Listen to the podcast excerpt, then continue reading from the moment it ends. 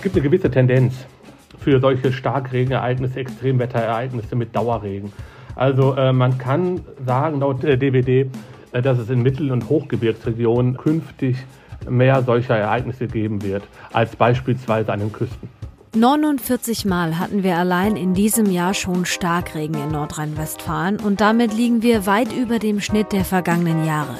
Der Deutsche Wetterdienst hat exklusiv für die Rheinische Post die Regendaten seit 2018 ausgewertet und alle Infos dazu bekommt ihr in dieser Folge. Rheinische Post Aufwacher. News aus NRW und dem Rest der Welt an diesem Donnerstag mit Wiebke Dumpe. Hallo zusammen, schön, dass ihr dabei seid. Ihr habt es sicherlich schon mitbekommen, der Aufwacher klingt in dieser Woche ein bisschen anders als gewohnt. Wir sprechen nur über ein großes Thema, aber am Ende bekommt ihr natürlich wie immer euren ausführlichen Meldungsblock mit allem, was heute für Nordrhein-Westfalen wichtig wird. Die Unwetter, die wir da Mitte Juli erlebt haben, die haben viele Menschen echt überrascht. Auch bei mir stand Wasser im Keller, aber das ist kein Vergleich zu dem Ort, der mit am härtesten getroffen wurde hier in NRW, Erftstadt-Blessem. Das ist nur ein paar Kilometer von mir entfernt und das hat mich doch sehr bewegt, was da passiert ist. Ich persönlich habe ja solche Regenmengen in meinem Leben auch noch nie erlebt und ich habe ein bisschen das Gefühl, in diesem Jahr regnet es häufiger und heftiger als sonst. NRW-Chefreporter Christian Schwertfeger hat sich das Thema ein bisschen aus ausführlicher angeschaut und ist jetzt zu Gast im Aufwacher. Hallo Christian. Hi, grüß dich.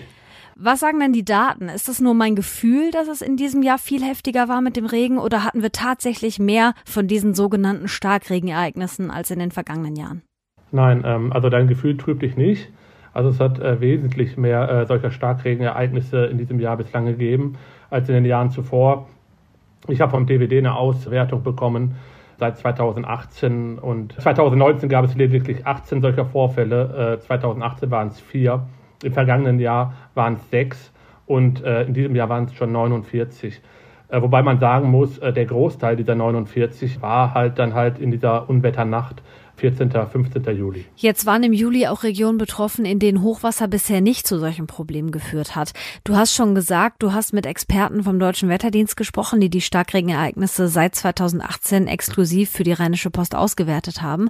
Und du hast ja schon gesagt, es gab diesen Anstieg. Müssen wir aus den Daten schließen, dass solche Extreme jetzt öfter auf uns zukommen? Ja, das können die halt nicht so genau sagen. Ne? Sie sagen halt, dass es wahrscheinlich zunehmen wird. Äh, das würden halt Klimamodelle, Berechnungen durch Klimamodelle ergeben. Aber man kann jetzt nicht sagen, dass es Blessem jetzt, äh, das du gerade angesprochen hast, ist den Ort in Erfstadt, dass es den wieder treffen wird in den nächsten Jahren. Das war ein Jahrhundertereignis äh, zum Teil. Ne? Also diese Niederschlagsmengen, also da kann sich keiner von uns daran erinnern, dass es die mal gegeben hat. Es wird sogar äh, teilweise davon gesprochen, dass es ein Jahrtausendereignis gewesen ist, ne? äh, von der Niederschlagsmenge her. Also man kann es nicht sagen. Also ist teilweise halt wie so ein Sechser im Lotto, ne? wo man dann halt Pech hat. Man weiß nicht, wo sowas künftig genau runterkommen kann. Blessem kann genauso wieder getroffen werden, aber genauso kann es auch verschont bleiben. Okay, lass uns dann mal ein bisschen detaillierter auf diese Auswertung gucken, weil es ist ja auch nicht jeder längere Regenschauer gleich ein Starkregenereignis. Ne? Da kommt es ja auf die Menge an äh, des Regens, der da runterkommt. Und ich glaube, der Deutsche Wetterdienst, der teilt das doch in drei Stufen. Können wir die mal aufdröseln, was das heißt? Genau, es gibt drei Warnstufen. Die erste Stufe, also sagen wir äh, die äh, kleinste Stufe, das ist die sogenannte markante Wetterwarnung. Das, äh, dann sprechen wir von Regenmengen von 15 bis 25 Liter pro Quadratmeter, die in einer Stunde runterkommen. Es können aber auch 20 bis 35 Liter äh, pro Quadratmeter, dann aber allerdings verteilt auf sechs Stunden sein. Als nächstes folgt die uns allen bekannte Unwetterwarnung. Dann müssen äh, zwischen 25 und 40 Liter pro Quadratmeter in einer Stunde runterkommen und äh, dann halt extremes Unwetter.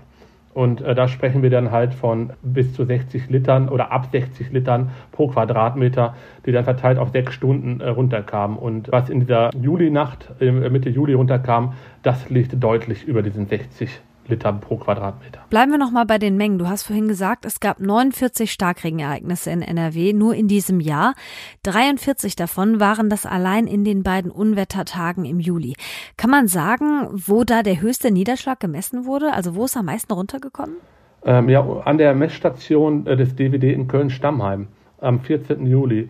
Dort kamen dann 153 Liter pro Quadratmeter herunter. Und das ist der absolute Spitzenwert auch seit 2018. Hm, ja, das ist insgesamt einfach eine enorme Menge. Ich habe es gerade auch schon mal ein bisschen versucht, aus dir rauszukitzeln. Aber kann man daraus jetzt irgendwie ableiten, welche Gebiete in Zukunft von sowas womöglich öfter getroffen werden? Vielleicht auch mal auf ganz Deutschland bezogen? Ja, also auf ganz Deutschland gesehen, äh, es gibt eine gewisse Tendenz für solche Starkregenereignisse, Extremwetterereignisse mit Dauerregen.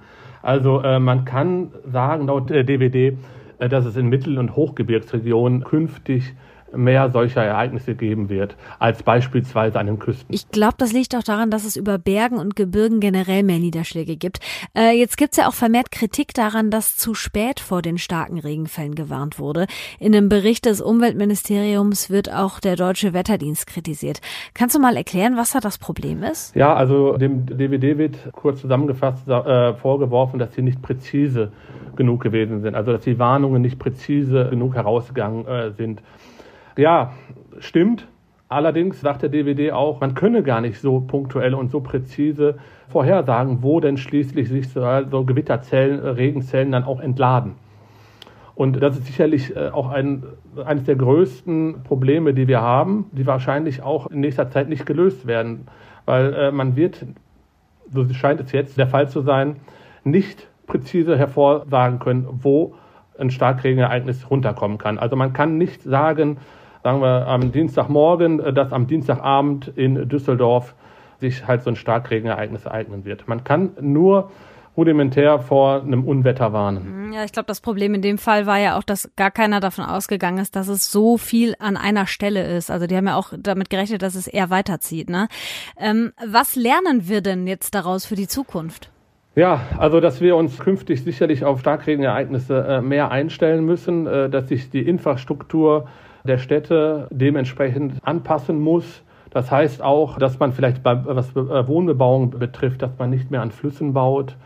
Aber solche Jahrhundert- oder Jahrtausend Starkregenereignisse wie in der Nacht Mitte Juli, also da wird man auch in Zukunft machtlos gegen sein. Ne? Also man kann halt nur hoffen, dass sie nicht eintreten und ähm, das Möglichste tun, um die Menschen vorher zu warnen. Da muss man eventuell an den Warnsirenen, an Alarmketten arbeiten, äh, die Instrumente, die man hat, die auch da sind, äh, die auch zum Teil gegriffen haben, das muss man auch sagen, aber dass man die vielleicht noch verschärft und dass die Menschen grundsätzlich für dieses Thema sensibilisiert werden und auch wenn solche Warnungen kommen, dann auch äh, entsprechend handeln, weil machen wir uns nichts vor, wenn wir eine Warnung bekommen auf der App äh, vor Unwetter und Starkregen, äh, dann werden wir sicherlich nicht unsere Wohnung verlassen. Ne? Da bleiben wir zu Hause und in den Regelfällen.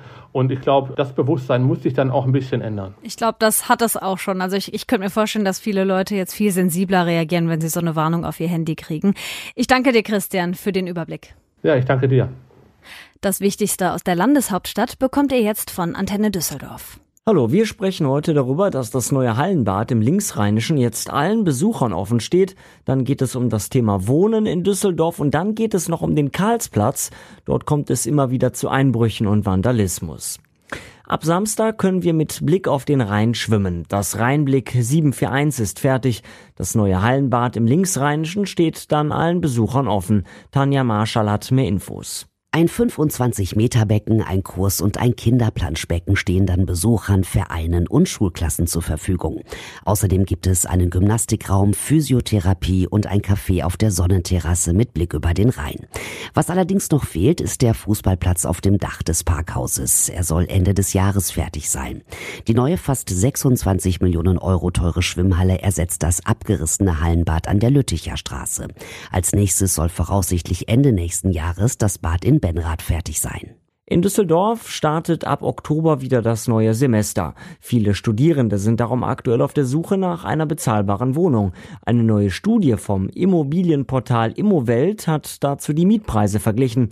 Antenne Düsseldorf Reporterin Judith Deussen mit den Einzelheiten. Eine eigene Bude oder doch ein WG-Zimmer? Diese Frage stellen sich zu jedem Semesterstart neue Studierende in Düsseldorf. Eine Immowelt-Studie hat ergeben, dass im Schnitt eine Single-Wohnung hier bei uns etwa 420 Euro kostet. Ein Zimmer in einer WG hingegen 283. Mit einem WG-Zimmer könnten Studierende also bis zu 137 Euro im Monat sparen. Dabei macht es preislich auch keinen Unterschied, ob es ein normales WG-Zimmer oder ein Zimmer im Studierendenwohnheim ist. Auf dem Karlsplatz kommt es immer wieder zu Einbrüchen und Vandalismus. In der Nacht auf vergangenen Montag waren es insgesamt vier. Antenne Düsseldorf-Reporterin Judith Deussen hat auch hier die weiteren Infos. In den letzten drei Monaten gab es laut Polizei fünf Einbrüche in vier Tagen. Laut Geschäftsführer Heiner Rökrath sind das meistens eher kleinere Einbrüche oder Vandalismus, die phasenweise auftreten. Gerade dann, wenn viele Menschen in der Stadt unterwegs sind. So auch letzten Montag. Diese Einbrüche gehören laut Rökrath mit zum Tagesgeschäft dazu. Aktuell gibt es noch keine neuen Sicherheitsvorkehrungen. Heiner Rökrath steht aber mit der Stadt in Kontakt. Und soweit der Überblick aus Düsseldorf. Mehr Nachrichten gibt es Sache immer um halb bei uns im Radio und rund um die Uhr auf unserer Homepage antennedüsseldorf.de. Und diese Meldungen hier könnt ihr heute auch noch im Blick behalten. Die A40 bei Bochum bleibt in Richtung Dortmund wohl mehr als drei Monate lang gesperrt. Grund dafür ist ein Großbrand am frühen Dienstag in einem Reifenlager. Dadurch wurde eine Stützmauer an der Autobahn so stark beschädigt, dass sie nicht mehr standsicher ist. Die Mauer muss jetzt verstärkt und repariert werden. Allein die Verstärkung der Stützwand wird schätzungsweise 750.000 Euro kosten. Verletzt wurde bei dem Großbrand niemand. Die Flutkatastrophe in Nordrhein-Westfalen und Rheinland-Pfalz ist heute nochmal Thema in Berlin. An einer nicht öffentlichen Sondersitzung des Innenausschusses des Bundestages wird auch NRW-Innenminister Herbert Reul per Videoschalte teilnehmen. Ohne die privaten Bahnunternehmen hätten viele Züge während des vergangenen Streiks der Gewerkschaft der Lokführer hier in NRW stillgestanden. Gut jeder zweite Kilometer, den ein Regionalzug fährt, wird von einer privaten Bahn zurückgelegt. Für die Bahnkonkurrenten ist der Regionalverkehr aber ein Verlustgeschäft, heißt es von der deutschen Presseagentur. Am Oberverwaltungsgericht in Münster geht es heute um das Kohlekraftwerk Datteln 4. Das Kraftwerk ist seit 2020 in Betrieb. Das Oberlandesgericht hat aber den ursprünglichen Bebauungsplan von 2009 für unwirksam erklärt. Der Grund ist, dass das Kraftwerk eigentlich fünf Kilometer weiter wegstehen sollte. Die Kläger gehen jetzt gegen den neuen Plan der Stadt vor. Der führe zu Problemen mit dem Arten- und mit dem Landschaftsschutz. Noch heute soll das Urteil fallen. Klimaschützerinnen und Schützer haben rund um die Verhandlung in Münster Münster Proteste angekündigt. Am Landgericht Kleve wird heute das Urteil im Prozess gegen einen 32-jährigen Häftling der JVA Geldern erwartet. Er soll im September vergangenen Jahres einen JVA-Beamten mit einem Messer bedroht und ihn genötigt haben, ihn aus der Anstalt zu bringen. Der 32-jährige aus Herne konnte nach rund anderthalb Stunden von anderen Beamten überwältigt werden. Zum Tatzeitpunkt saß er wegen Totschlags eine zwölfjährige Haftstrafe ab. Jetzt kommt möglicherweise noch eine Strafe wegen Geiselnahme, gefährlicher Körperverletzung und Widerstands gegen Vollstreckungsbeamte dazu. Allein für die Geiselnahme drohen ihm mindestens fünf Jahre Haft. Zum Schluss noch ein schnelles Wetterchen. Stellt euch auf einen grauen Donnerstag ein. Viele Wolken haben wir heute am Himmel. Stellenweise kommt Regen runter. Besonders in Westfalen. Da sind dann auch kleine Gewitter möglich. Das Ganze dann bei 16 bis 22 Grad. Der Freitag wird eigentlich genauso. Immer wieder ziehen Schauer und einzelne Gewitter durch Nordrhein-Westfalen. Und da, wo es gewittert, da wird es auch ganz schön windig. Das war der Aufwacher für heute. Wenn euch die Folge gefallen hat, dann schickt sie doch gerne an eure Freundinnen und Freunde. Und falls ihr Feedback für uns habt, Kritik, Lob, Anregungen, dann schickt uns eine Mail an aufwacher.rp-online.de. Ich bin Wiebke Dumpe und wir hören uns schon morgen wieder, wenn ihr mögt. Habt einen schönen Donnerstag. Mehr Nachrichten aus NRW gibt's jederzeit auf RP Online. rp-online.de